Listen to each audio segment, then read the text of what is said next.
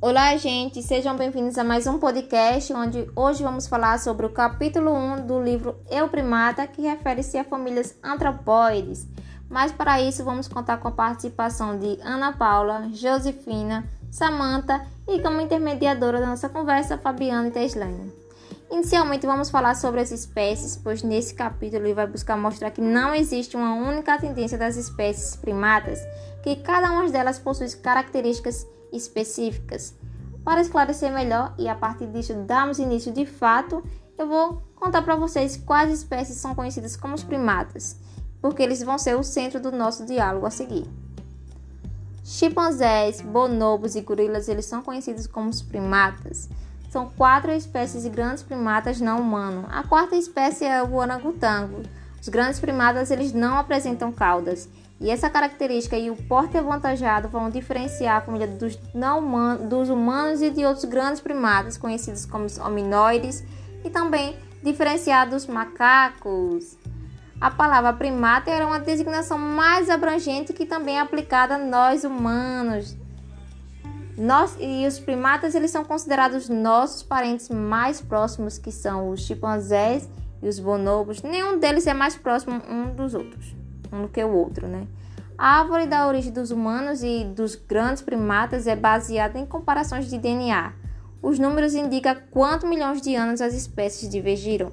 Chimpanzés e bonobos formam o único gênero Pan. A linhagem humana eh, divergiu do ancestral Pan há cerca de 5,5 milhões de anos. Alguns cientistas julgam que os humanos, chimpanzés e bonobos são suficientemente aparentados para formar um único gênero, o gênero Homo. Como bonobos e chimpanzés divergiram entre si depois de separados de nós, ocorreu aproximadamente há 2,5 milhões de anos. Ambos são igualmente próximos dos humanos. O gorila divergiu antes, portanto é o mais distante de nós. E o mesmo se pode dizer do único grande primata asiático, o orangotango.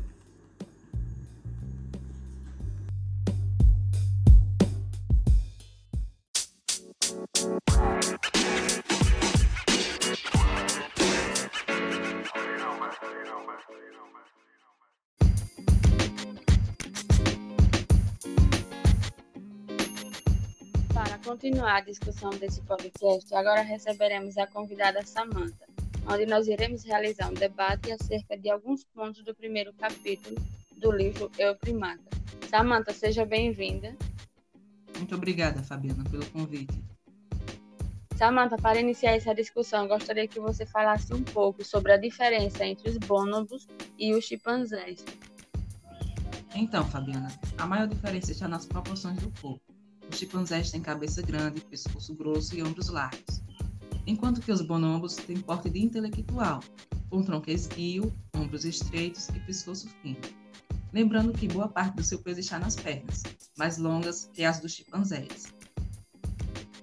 Fabiana, quanto aos chimpanzés e bonobos, ambos possuem comportamentos diferentes, ou seja, os chimpanzés apresentam comportamento mais agressivo e já o bonobo comportamento mais intactos. Esses dois tipos de comportamentos também são observados nos seres humanos. A que se deve a Fabiana? Tanto a simpatia como a crueldade dependem da capacidade de imaginar como o nosso comportamento afeta os outros. Isto está relacionado com o tamanho do cérebro, pois animais que possuem cérebro pequeno não têm ideia do que o outro pode sentir. Já no caso dos grandes primatas não humanos, em que o cérebro chega a ter um terço do tamanho do nosso, é suficientemente complexo para possibilitar a crueldade. Esses grandes primatas se parecem tanto conosco que recebem a designação de antropóides, palavra de origem latina que significa com formato do homem. Ter parentesco próximo com duas sociedades acentuadamente diferentes é muito instrutivo. Nossa natureza é um casamento cômodo dos dois. Nosso lado sombrio é dolorosamente óbvio. É, estimativas indicam que 160 milhões de pessoas perderam a vida em razão de guerras. mais arrepiantes do que esse número incompreensível são as expressões pessoais de crueldade humana. Somos, somos capazes de tamanha selvageria, apesar de nossa faculdade de imaginar o que os outros sentem, ou seja, precisamente porque a possuímos. Por outro lado, quando essa mesma faculdade combina-se com atitude positiva, impele-nos a mandar alimentos para os famintos. Agora, além das características citadas anteriormente, existe outra que é comum entre primatas e humanos. Você poderia falar Samantha, sobre isso? Sim. É, geralmente os primatas vivem em grupo ou em comunidade. Também somos criaturas acentuadamente sociais, que dependem uma das outras e realmente necessitam de outros para levar uma vida sadia e feliz. Nosso corpo e nossa mente não são estruturados para viver no, isolamento. Caímos em profunda depressão na ausência de companhia humana e nossa saúde deterioriza-se. Um estudo médico recente constatou que voluntários sadios expostos a vírus de resfriado e gripe adoeciam mais facilmente se tivessem menos amigos e parentes por perto. Essa necessidade de contato é percebida naturalmente pelas mulheres. Nos mamíferos, a criação da prole não pode ser separada da amamentação. Durante os, os 180 milhões de anos de evolução dos mamíferos, as fêmeas que foram sensíveis às necessidades de sua cria superaram reprodutivamente as que foram frias e distantes. Na natureza, ocasionalmente, chimpanzés matam recém-nascidos de sua própria espécie. Os biólogos evolucionistas criaram uma teoria chamada de infanticídio para explicar essa ocorrência. Com base nisso, explique, Fabiana. Então, segundo essa teoria, os machos competem pela fecundação das fêmeas. Isso explicaria sua constante competição por posição hierárquica e também a eliminação de recém-nascidos que não sejam seus descendentes. Agora, a violência dos grandes primatas reforçar a ideia de que somos programados para ser impiedosos. E somando-se a isso a afirmação dos biólogos evolucionistas de que somos geneticamente egoístas, tudo se encaixou. Ali estava uma visão coerente e irrefutável da humanidade. No argumento dizia: olhe para os chimpanzés e com isso verá que, que tipo de monstro nós realmente somos. Sendo assim, podemos afirmar que os chimpanzés reforçam a ideia de que a natureza humana é perversa, Samir? Então, Fabiana, os chimpanzés reforçam a ideia de uma natureza humana perversa, apesar do fato de que, sem grandes dificuldades, poderiam igualmente tê-la refutado. Afinal, a violência entre os chimpanzés está longe de ser uma ocorrência rotineira. Os cientistas precisaram de décadas para encontrá-la. Descontente com a parcialidade no impacto de suas descobertas, a própria Goodall fez valentes esforços para revelar-nos o lado mais brando dos chimpanzés, inclusive sua compaixão, mas não teve sucesso. A ciência já se decidira. Uma vez assassino, sempre assassino. Chimpanzés podem ser violentos, mas não ao mesmo tempo. Suas comunidades são dotadas de poderosos frios e compensações. Os chimpanzés machos têm um temperamento feroz, são fortíssimos e podem subjugar humanos com muita facilidade. Zangados, então, são incontroláveis. Fabiana, explique sobre a hipótese de existir em nós, humanos, um incontrolável impulso agressivo e sobre a teoria de sermos presas de um temperamento violento e não termos recursos para dominá-lo. Então, a teoria do verniz, como é denominada no capítulo, tornou-se um tema dominante no debate pós-guerra. No fundo, sabemos que nós humanos somos violentos e amorais. Uma série de, série de livros populares explorou essa questão, com a hipótese de existir em nós um incontrolável impulso agressivo que procuramos extravasar na guerra, na violência e até nos esportes.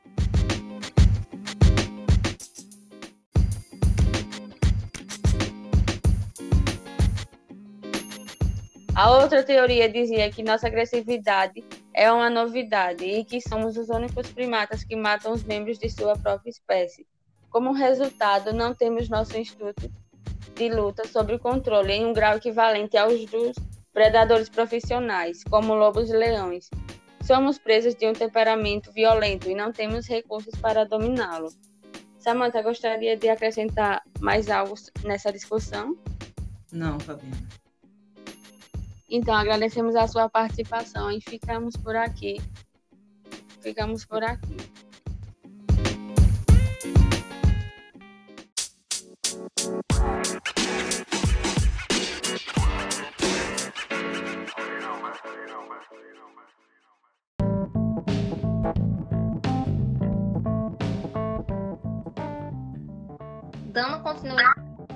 Falando sobre os primatas, algo que nos chama bastante atenção em relação a isso, os primatas é que os grupos de chimpanzés eles são liderados por machos.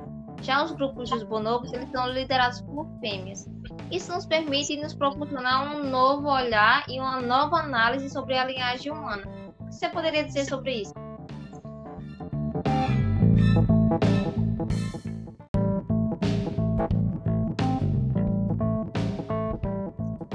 Esse comportamento dos bonobos de serem eróticos, pacíficos e dominados pelas fêmeas não condiz com a imagem popular de que temos dos nossos ancestrais. E a imagem popular que temos é que seria o homem das cavernas barbudos, que arrastava as mulheres pelos cabelos. Não que necessariamente ocorresse ao contrário. É por isso que em muitas conjecturas sobre a pré-história humana, tomam-se por base o que conhecemos sobre os outros primatas, e eles indicam a gama de comportamentos que os nossos ancestrais poderiam ter apresentado. E quanto mais aprendemos sobre os bonobos, mais essa gama de comportamentos se expande. Relacionando agora um pouco mais tanto do comportamento físico quanto cognitivo com os humanos, eu queria que você comentasse a seguinte frase. Ora nos consideramos a joia da criação, ora únicos vilões da verdade no mundo. Bom, quando somos comparados a uma joia rara, essa associação ela é feita em relação à vontade de ajudar o próximo, sem querer nada em troca, apenas pelo sentimento de compaixão e bondade. Em contrapartida, quando falamos os únicos vilões da verdade no mundo, mostra o lado negativo de cada um, representado pela violência e agressão, mostrando assim as duas faces do mesmo ser. Dizem que temos genes egoístas e que a bondade é uma dissimulação e agimos moralmente só para impressionar os outros. Mas se as pessoas se importam unicamente com seu próprio bem, o que justifica um bebê em seu primeiro dia de vida chorar ao ouvir outro bebê? Então, quando o bebê chora ao ouvir outro bebê chorar, é sinal de empatia, ou seja, é sinal da capacidade de imaginar as circunstâncias que o outro se encontra e um recém-nascido, ele não é como um adulto que se preocupa é, em se esforçar para impressionar o outro. Não. Nascemos com impulsos que nos levam, consequentemente, a sentir interesse pelos outros. E mais tarde, é, a nos preocupar com esse interesse. E a empatia faz com que os bonobos compreendam as necessidades e desejos uns dos outros e ajuda a satisfazê-los. A exemplo de uma fêmea de dois anos de idade de uma bonomo, ela é chamada Linda, ela choramingava para a mãe fazendo beicinho, e assim ela indicava para a mãe que queria mamar. E ao longo da vida, a empatia ela continua a ser desenvolvida, mais frequentemente no sexo feminino. Mas isso não quer dizer que os homens não tenham empatia ou que não precisem de contato com outros, mas que eles procuram frequentemente mais contato com mulheres do que com outros homens a exemplo do casamento, que é o relacionamento de longo prazo com a mulher. Um fato muito importante é, que eu gostaria de citar é que os gorilas eles são conhecidos por sua inteligência.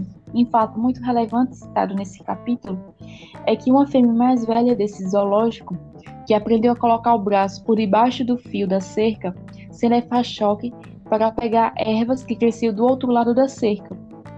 Ao lado dela sentou-se agora uma nova fêmea do zoológico, que recentemente levou seu primeiro choque. E esse choque que a nova fêmea tomou foi uma experiência muito dolorosa e sofrida. E no momento que ela levou o choque, ela começou a berrar, a sacudir freneticamente a mão. E a nova fêmea fez amizade com a mais velha. E agora estava vendo a mais velha fazer exatamente o que lhe causou tanta dor, que foi ter levado o choque. E quando a nova fêmea viu a amiga passar a mão por debaixo do fio, pulou atrás e começou a puxá-la para tentar afastá-la da cerca eletrificada. Mas a fêmea mais velha continuou a estender o braço para pegar a erva que estava depois da cerca. E depois de um tempo, a fêmea mais nova desistiu e sentou-se e ficou vendo a cena da mais velha tentando pegar a erva do outro lado da cerca eletrificada. Ela viu aquela cena abraçando o próprio corpo. A fêmea mais nova, ela parecia estar se preparando para ver o choque que a mais velha supostamente tomaria. Então ela imaginou-se no lugar do outro. Por hoje é só e eu gostaria de agradecer a sua participação. Eu que agradeço, Taislaine. A gente fica por aqui.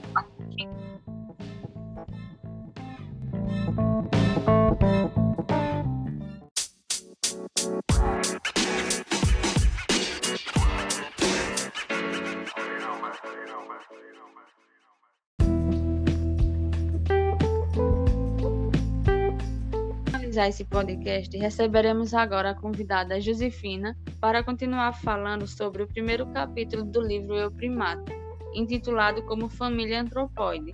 Josefina, seja bem-vinda. Obrigado, Fabiana. Então, Josefina, para começar esse debate, gostaria de fazer uma pergunta. A pergunta é a seguinte: a inteligência atrai muitos pesquisadores para o estudo dos grandes primatas não humanos. Você poderia citar alguns resultados desses estudos? Sim, Fabiana, então. É surpreendente o grau de discernimento e argúcia que empregam em tudo o que fazem. Bom, contextualizando o experimento realizado pela pesquisadora Lisa Parr, ela apresentou a chimpanzés de Erques centenas de fotos tiradas no zoológico de Arnes.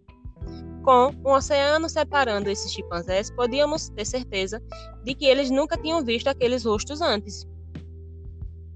O reconhecimento desses rostos foram testados antes, mas os grandes primatas não humanos não se saíram muito bem. Você poderia explicar mais sobre isso? Então, Fabiana, mas esses experimentos anteriores haviam, é, haviam usado rostos humanos, que supostamente seriam fáceis de, de distinguir. Mas isso não aconteceu com os chimpanzés. Os chimpanzés mostraram-se muito mais hábeis com o rosto de outros chimpanzés. A pesquisadora Lisa mostrou que eles veem semelhanças não apenas entre fotos diferentes do mesmo rosto, mas também entre fotos de mães e filhos. Parecem ser tão sensíveis ao rosto de suas espécies quanto nós, o da nossa. Outro estudo investigou se os chimpanzés eram capazes de dar indicações deliberadas a outros. Fale mais sobre isso. Então, alguns cientistas concentraram-se no ato de apontar com a mão ou com o dedo indicador, que é o modo como apontamos. O chimpanzé Nick certa vez comunicou-se com um pesquisador usando uma técnica muito mais sutil. Ele, ele se acostumava a ganhar frutinhas silvestres, que o pesquisador jogava do outro lado. Um dia, quando o pesquisador coletava dados, e ele esqueceu completamente das frutinhas. Mas Nick não se esquecera. Sentou-se na frente do pesquisador, cravou seus olhos castanhos avermelhados sobre ele. E assim que conseguiu uma atenção, fez um movimento seco e brusco, com a cabeça e olhos, desviando-os do pesquisador e fixando-os num ponto sobre os ombros do pesquisador. Depois repetiu o mesmo gesto. Nick indicava o que desejava sem um único som ou gesto de mão. Um experimento revelador sobre a capacidade de indicar dos grandes primatas foi realizado por Charles Menzies, no mesmo centro de pesquisa da linguagem que abriga Kansas. Explique mais sobre esse experimento. Então, Fabiana, Charlie deixou uma chimpanzé fêmea chamada Pansy é, observar enquanto ele escondia comida em uma área arborizada próxima à sua jaula. Ela acompanhou tudo por trás das grades. Como não podia ir aonde Charlie estava, precisaria de ajuda humana para conseguir a comida. Charlie cavava um buraco no chão e escondia um saco de confeitos, ou punha um doce no meio dos arbustos. Às vezes fazia isso depois de todas as pessoas tivessem ido embora. Isso significava que, até o dia seguinte, Pansy não podia comunicar-se, não podia comunicar a ninguém o que sabia. Bom, quando os tratadores chegaram de manhã, não sabiam sobre o experimento. Pansy primeiro precisaria conseguir a atenção deles e depois fornecer informações a alguém que ignorava o que ela sabia. e que de início não tinha a menor ideia do que ela estava falando. Bom, durante uma demonstração ao vivo das habilidades de Pansy, Charlie comentou que os tratadores em geral têm as habilidades mentais dos primatas em mais alta conta do que os filósofos e psicólogos que escreveram sobre o assunto. Poucos destes já interagiram diariamente com esses animais. Era essencial para o experimento que ele explicou, como você falou, que Pansy lidasse com pessoas que a levassem a sério? Exatamente, Fabiana. Todos os recrutados por Panzin disseram que a princípio ficaram surpresos com seu comportamento, mas logo entenderam o que ela estava tentando conseguir que fizesse. Seguindo as indicações que ela dava, apontando, chamando com gestos, arfando e gritando, não tiveram dificuldade para encontrar o doce escondido no mato. Sem as instruções de Panzen, não teriam sabido onde procurar.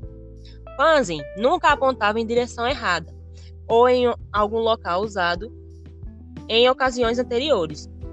O resultado era a comunicação a respeito de um acontecimento passado, presente na memória da primata. A pessoa que não sabia do que se tratava e era incapaz de dar a ela e eram capazes de dar a ela qualquer pista. Bom, Fabiana, é, isso indica o quê? Um modo de comunicação entre a chimpanzé primata com seres humanos através de gestos é, no, meio, no meio evolutivo. É um meio de comunicação que ela utilizava para falar com os humanos. Então, Josefina, obrigada pela sua participação. Foi muito esclarecedor esse seu, esclarecedor esse seu debate e queria agradecer a todos os envolvidos na realização desse podcast. Por nada.